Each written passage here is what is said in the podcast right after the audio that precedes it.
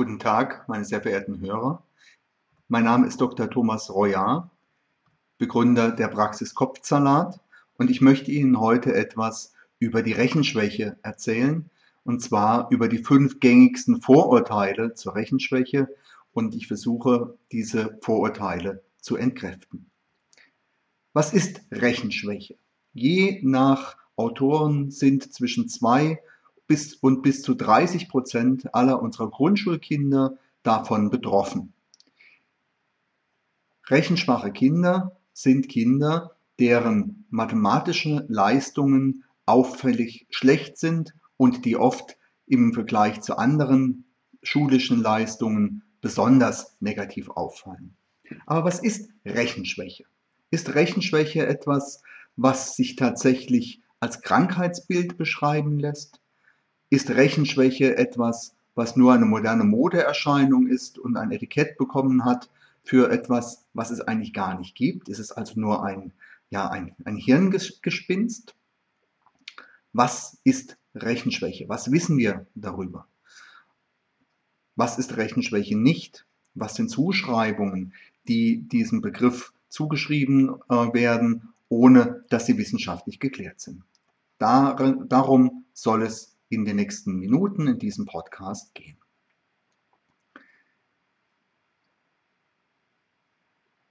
Die fünf gängigsten Vorurteile gegenüber Rechenschwäche hat Professor äh, Gerster schon vor einigen Jahren zusammengestellt und diese Vorurteile sind bis heute immer noch sehr hartnäckig äh, insgesamt äh, zu finden.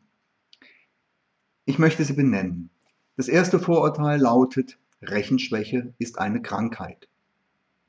Das zweite Vorurteil, Rechenschwäche ist mangelnde Intelligenz. Das dritte Vorurteil, Rechenschwäche tritt immer nur isoliert auf. Das vierte Vorurteil, Rechenschwäche, die gibt sich von selbst. Und das fünfte Vorurteil, Rechenschwäche, ist dauerhaft unveränderlich und schicksalhaft. Ihnen ist vielleicht aufgefallen, dass ich konsequent von Rechenschwäche spreche und ein anderes Wort bisher vermieden habe, obwohl man das in der Diskussion über die Rechenschwäche fast automatisch findet und es wird auch oft als Synonym bezeichnet, obwohl es das eigentlich nicht ist. Ich spreche von dem Begriff der Dyskalkulie. Und damit bin ich beim ersten Vorurteil, Rechenschwäche ist eine Krankheit oder ich könnte es auch erweitern, Rechenschwäche ist das gleiche wie Dyskalkulie, also ist es eine Krankheit. Dazu muss man wissen, was dieser Begriff Dyskalkulie eigentlich bedeutet. Der Begriff Dyskalkulie ist nicht entstanden in der Forschung mit rechenschwachen Kindern. Der Begriff Dyskalkulie ist entstanden mit der Forschung von erwachsenen Patienten, bei denen es durch traumatische Ereignisse wie Unfälle, Schlaganfälle, Tumore, Vergiftungen oder ähnliche Einflüsse zu Hirnschädigungen gekommen ist. Und äh, Dyskalkulie äh, meint die Beeinträchtigung von Rechenfertigkeiten durch diese traumatischen Ereignisse, die vorher vorhanden waren. Also Erwachsene mit Dyskalkulie haben ihre schon vorhanden gewesene Fähigkeit zum Rechnen durch ein solches Ereignis teilweise verloren. Es gibt auch Erwachsene, die dieses, diese Fähigkeit vollständig verlieren. Dabei spricht man von Akalkulie.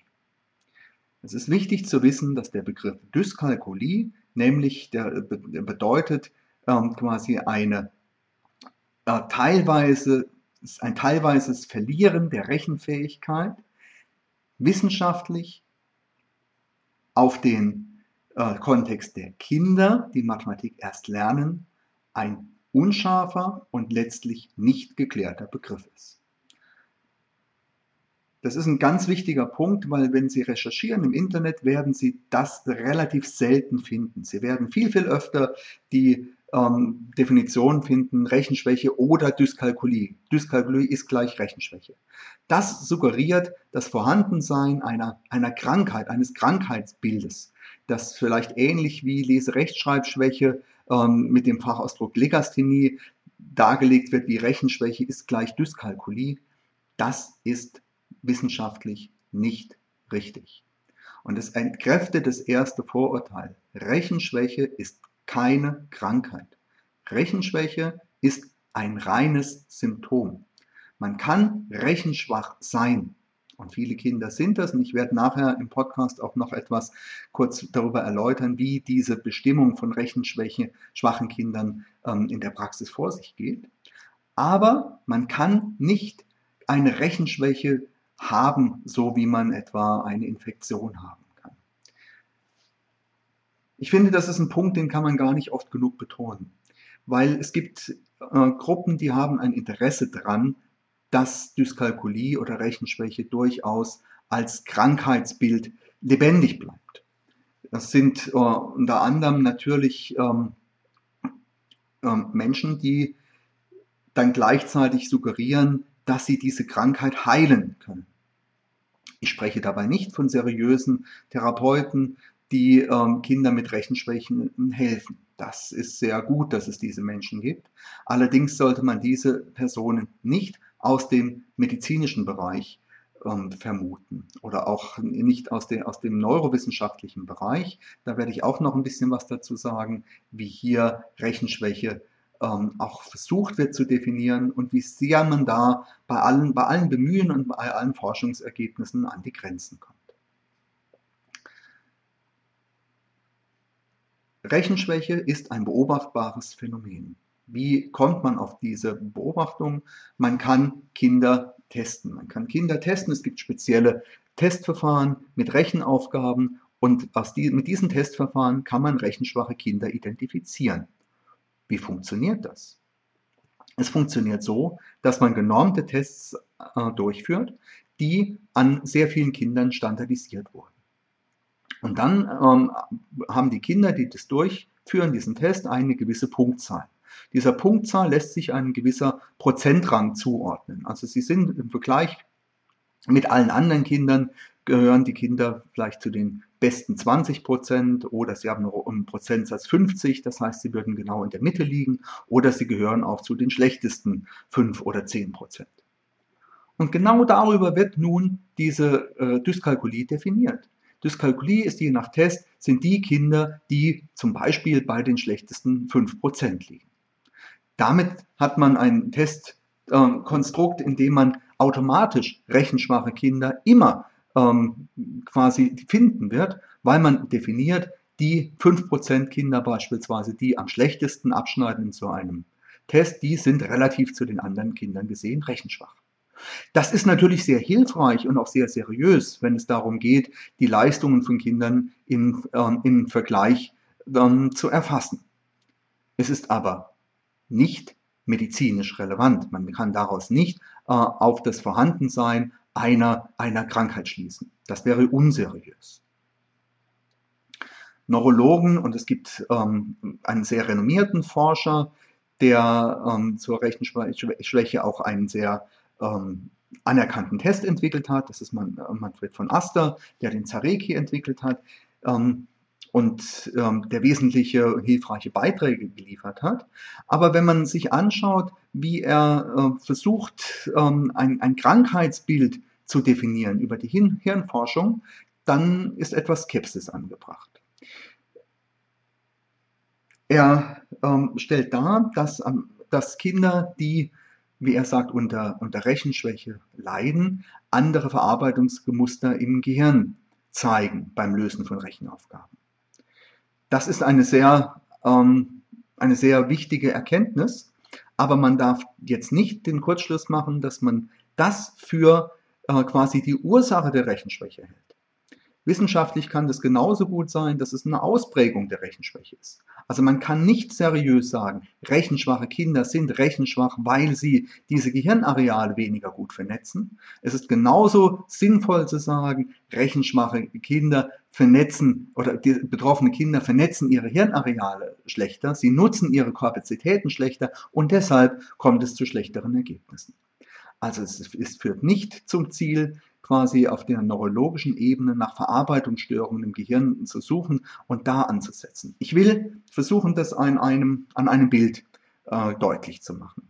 Stellen Sie sich vor, jemand kann nicht schwimmen und man stellt fest, Kinder, die ähm, nicht schwimmen können, machen im Wasser keine zielführenden Bewegungen. Man misst jetzt von diesen Kindern die Bewegungen im Wasser von Schwimmern und Nichtschwimmern und stellt fest, dass sich die Bewegungen im Wasser von Schwimmern und Nichtschwimmern deutlich unterscheiden. Jetzt käme man nicht unbedingt sofort auf die Idee, ähm, um zu sagen, ja, die Kinder, die nicht schwimmen können, die können deshalb nicht schwimmen, weil sie sich nicht richtig bewegen können. Sondern man würde eher davon ausgehen, dass diesen Kindern die Unterweisung und das Training fehlt. Und ähnliches gilt für die Rechenschwäche in der Neurologie. Diese Verarbeitungen funktionieren bei Kindern anders, aber man darf das nicht automatisch für eine, ein, ein Krankheitsbild halten. Man würde auch nicht auf die Idee kommen, einem Nichtschwimmer sofort zu erzählen, er kann nicht schwimmen, weil seine Bewegung eingeschränkt ist, sondern man würde eine andere Erklärungsweise wahrscheinlich hier bevorzugen. Wie diese Erklärung wirklich ist, das wissen wir nicht. Das wissen wir nicht. Wir wissen nicht, tatsächlich, ob das, ob das Wirkungen, ob das Ursachen, ob das Symptome sind. Es sind Phänomene, die wir beschreiben und die helfen uns sicherlich auch weiter, um das zu verstehen. Aber nochmal, Rechenschwäche ist nicht gleich Dyskalkulie und es ist keine Krankheit. Diese Aussage ist wissenschaftlich bislang nicht abgesichert. Ich kann und man, wir sollten davon ausgehen, solange wir das nicht wissen, unsere Kinder auch nicht zu pathologisieren. Rechenschwäche ist ein beobachtbares Symptom, unter dem die Betroffenen natürlich ganz gewaltig leiden können. Also Rechenschwäche ist natürlich auch kein, kein Hirngespinst, ähm, sondern Rechenschwäche ist real. Ich komme zum zweiten Vorurteil. Das zweite Vorurteil lautet, Rechenschwäche ist mangelnde Intelligenz. Dieses Vorurteil kann man ganz leicht widerlegen. Es stimmt nicht. Intelligenz kann man messen, genauso wie man Rechenschwächen messen kann, indem man, wie ich es eben dargelegt habe, über standardisierte Tests an einen bestimmten Prozentrang koppelt. Und das, da gibt es Untersuchungen, die das verglichen haben. Und dann kann man schlicht und ergreifend sagen, es gibt rechenschwache Kinder mit durchschnittlicher Intelligenz, es gibt rechenschwache Kinder mit unterdurchschnittlicher und es gibt rechenschwache Kinder mit überdurchschnittlicher Intelligenz. Rechenschwäche ist nicht mangelnde Intelligenz.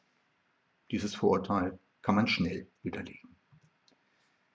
Manchmal ähm, hört man im Umgang mit der Rechenschwäche ähnliche Argumentationen, dass man sagt, naja, also es gab schon immer begabtere Kinder, gescheitere Kinder, dummere Kinder. Heute nennt man das halt Rechenschwäche äh, und über ehrgeizige Eltern nehmen das als, äh, als, als Hebel, um ihre Kinder vom, äh, von Rechennoten zu befreien, zu suchen. Das ist natürlich vollkommener Unsinn. Ich komme zum dritten Vorurteil. Das dritte Vorurteil lautet, Rechenschwäche tritt immer nur isoliert auf. Die Idee, die dahinter steckt, ist, ähm, dass diese Rechenschwäche eine sehr extreme Teilleistungsstörung ist, die keinerlei Auswirkungen äh, auf andere Lernbeeinträchtigungen hat. Das ist jetzt schon etwas schwieriger zu beweisen oder zu widerlegen. Ähm, es ist in der Tat so, dass Rechenschwäche bei manchen Kindern sehr isoliert auftritt. Also es gibt Kinder, die sind ähnlich wie ähm, Legastheniker, die in vielen Bereichen sehr gut sein können, aber bei der Leserechtschreibung ganz signifikant schlechter abschneiden.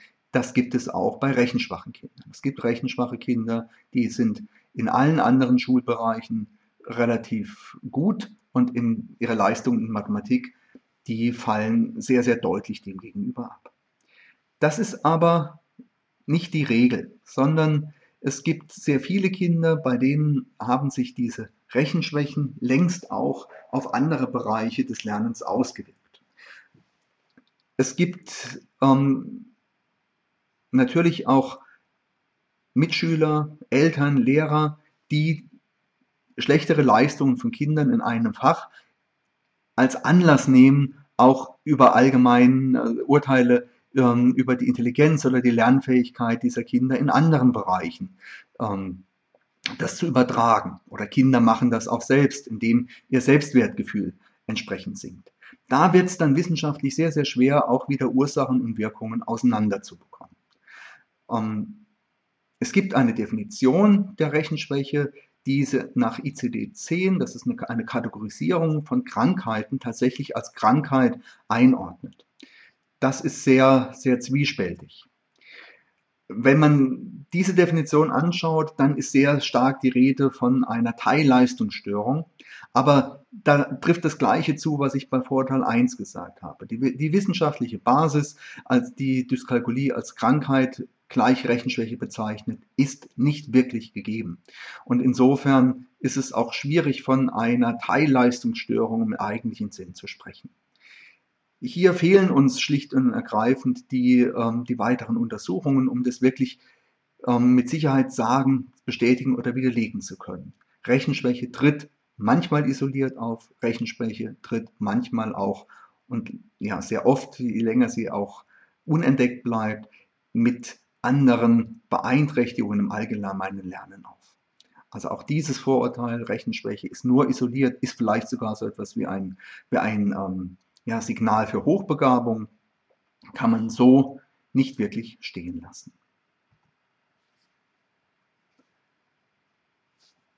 Das vierte Vorurteil lautet, Rechenschwäche gibt sich von selbst. Vielleicht ähm, haben Betroffene sowas Ähnliches erlebt, dass sie merken, es gibt Schwierigkeiten im Lernen von Mathematik und in Gesprächen mit, mit anderen äh, wurde das ja scheinbar nicht richtig ernst genommen. Ja, das gibt sie schon, man braucht ein bisschen Zeit, ähm, manche Kinder brauchen etwas länger. Leider ist diese, dieses Vorurteil oder diese Aussage, dass sich Rechenschwäche oft von selbst gibt, nicht wahr. Es bleibt meistens nur ein frommer Wunsch. Warum entstehen Rechenschwächen? Wir wissen es nicht. Aber wir können etwas darüber sagen, wann Rechenschwäche typischerweise entstehen und an, an, welchen Stolperstellen sie entstehen. Das ist zum Beispiel bei der Zahlbegriffsentwicklung. Diese Zahlbegriffsentwicklung, die findet zum großen Teil schon im Vorschulalter statt. Und wenn diese Zahlentwicklung nicht von alleine funktioniert. Die funktioniert natürlich nie von alleine. Natürlich sind immer Einflüsse aus der Umwelt daran beteiligt und auch aus der, aus der Innenwelt, aber sie entziehen sich ganz oft unserer Beobachtung. Und Kinder lernen ganz oft, ohne dass wir Erwachsene das merken. Nicht immer, aber ganz oft. Und wenn sich Rechenschwächen beginnen zu manifestieren, dann ist es oft schon ein Zeichen, dass das eben nicht funktioniert hat. Dass dieses von alleine unbemerkte Lernen eben nicht funktioniert hat. Dass diese Kinder an irgendwelchen Hürden beim Mathematiklernen, beim Zahlenlernen, beim Rechnenlernen hängen bleiben, weil sie es eben nicht von alleine schaffen. Wenn das auffällig wird, ist es meistens so, dass die Kinder schon auch auffällig lange daran hängen. Und wenn man dann sagt, naja, hm, wenn die jetzt auffällig werden, aber das wird schon, dann spielt man unter Umständen ein gefährliches Spiel, weil man zunächst weiter Zeit verstreichen lässt, die man eventuell schon nutzen könnte, um den Kindern äh, effektiv zu helfen. Rechenschwäche, wenn sie schon bemerkbar ist, wird meistens bemerkbar zu einem Stadium, in dem dies schon etwas länger und etwas äh, hartnäckiger eben nicht sich von alleine löst. Und es wäre keine adäquate Vor äh, Vorgehensweise zu sagen, ja, ich warte mal noch, noch ein bisschen länger ab. Das ist in den meisten Fällen nicht der Fall, weil die Kinder genau diese, diese Hürden, die andere Kinder scheinbar von selbst überwunden haben, offensichtlich eben nicht von alleine überwunden haben. Das letzte Vorurteil, zu dem ich kommen möchte, ist, Rechenschwäche ist dauerhaft unveränderlich. Da spielt natürlich das Vorurteil 1 sehr deutlich mit, mit hinein. Wenn es eine Krankheit ist, dann ist die unter Umständen vielleicht gar nicht heilbar, sondern unveränderlich und ich kann nur an den Symptomen arbeiten, möglicherweise. Aber Rechenschwäche ist ein Symptom und keine Krankheit. Und Symptome sind immer beeinflussbar und veränderlich. Also Rechenschwäche ist veränderlich. Rechenschwäche ist kein ähm, völlig unabänderliches Schicksal. Außerdem würde dieses Vorurteil Rechenschwäche ist unveränderlich das ähm, Problem der Rechenschwäche zu viel zu sehr vereinfachen, weil oft oder fast immer sind familiäre, schulische und andere Einflüsse beteiligt, die man ja durchaus ändern kann. Also man muss aufpassen, dieses dauerhaft unveränderlich, das könnte so eine fatalistische Einschätzung zur Folge haben, dass man ähm, sich nirgendwo verantwortlich fühlt, dass man das irgendwo so schicksalhaft delegiert. Das könnte bequem sein kurzfristig, langfristig ist, für das, ist das für das Kind ähm, natürlich fatal.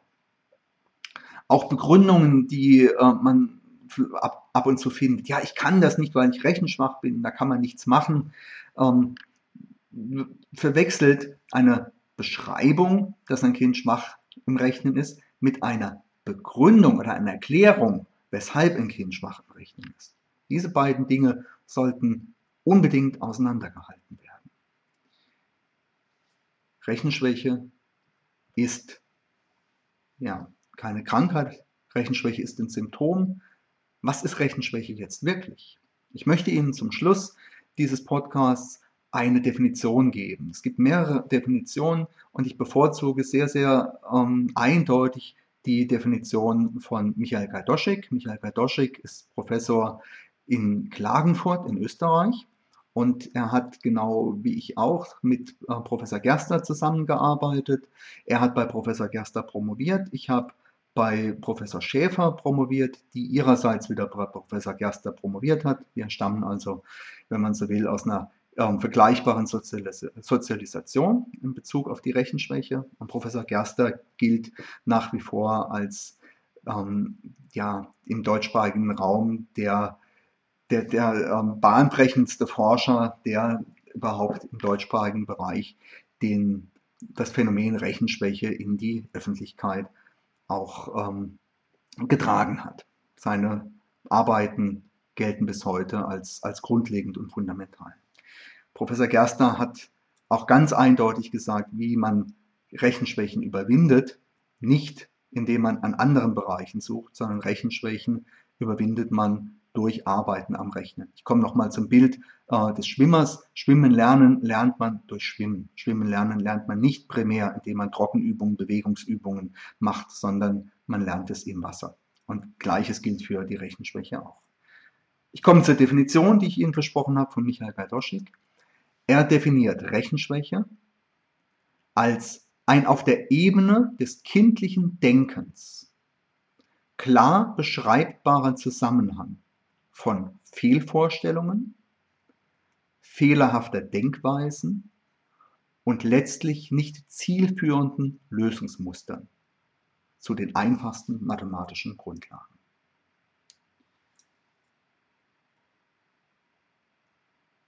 Rechenschwäche ist auf der Ebene des kindlichen Denkens ein klar beschreibbarer Zusammenhang von Fehlvorstellungen, fehlerhafter Denkweisen und letztlich nicht zielführenden Lösungsmustern zu den einfachsten mathematischen Grundlagen. So lautet die Definition für Rechenschwäche nach Michael Gajdoschik. Ich möchte den Podcast für heute an dieser Stelle beenden. Ich werde ähm, mich zu weiteren Themen im Bereich des Rechen, der Rechenschwäche ähm, periodisch mit, mit einzelnen Podcasts wieder zu Wort melden. Ich bedanke mich für heute sehr für Ihre Aufmerksamkeit. Ihr Dr. Thomas Royard von der Praxis Kopfsalat. Sie finden mich auch im Internet unter www.kopfsalat.de. Auf Wiederhören